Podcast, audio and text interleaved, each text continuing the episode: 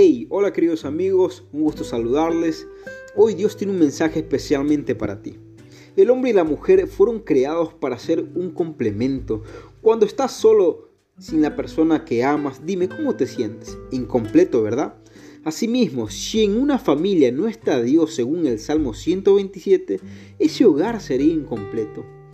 Tú que no sabes por qué te sientes vacío, por más que has cambiado de mujeres, por más que busques la felicidad en cosas materiales, nada te llena.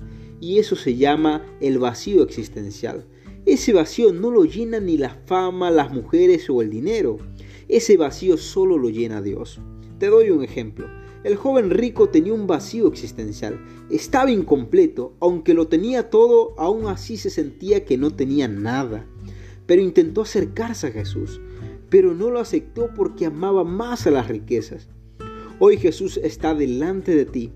Ya te mostró la iglesia, el joven que habló en tu casa, la señora que te dijo que Dios tiene un plan para ti. Esta es tu oportunidad de llenar ese vacío. Recuerda que solo Dios lo llena. Ahora repite conmigo, Señor soberano de, de todo lo que existe, hoy deseo aceptarte en mi corazón en el nombre de Jesús. Amén. Que el Señor te bendiga.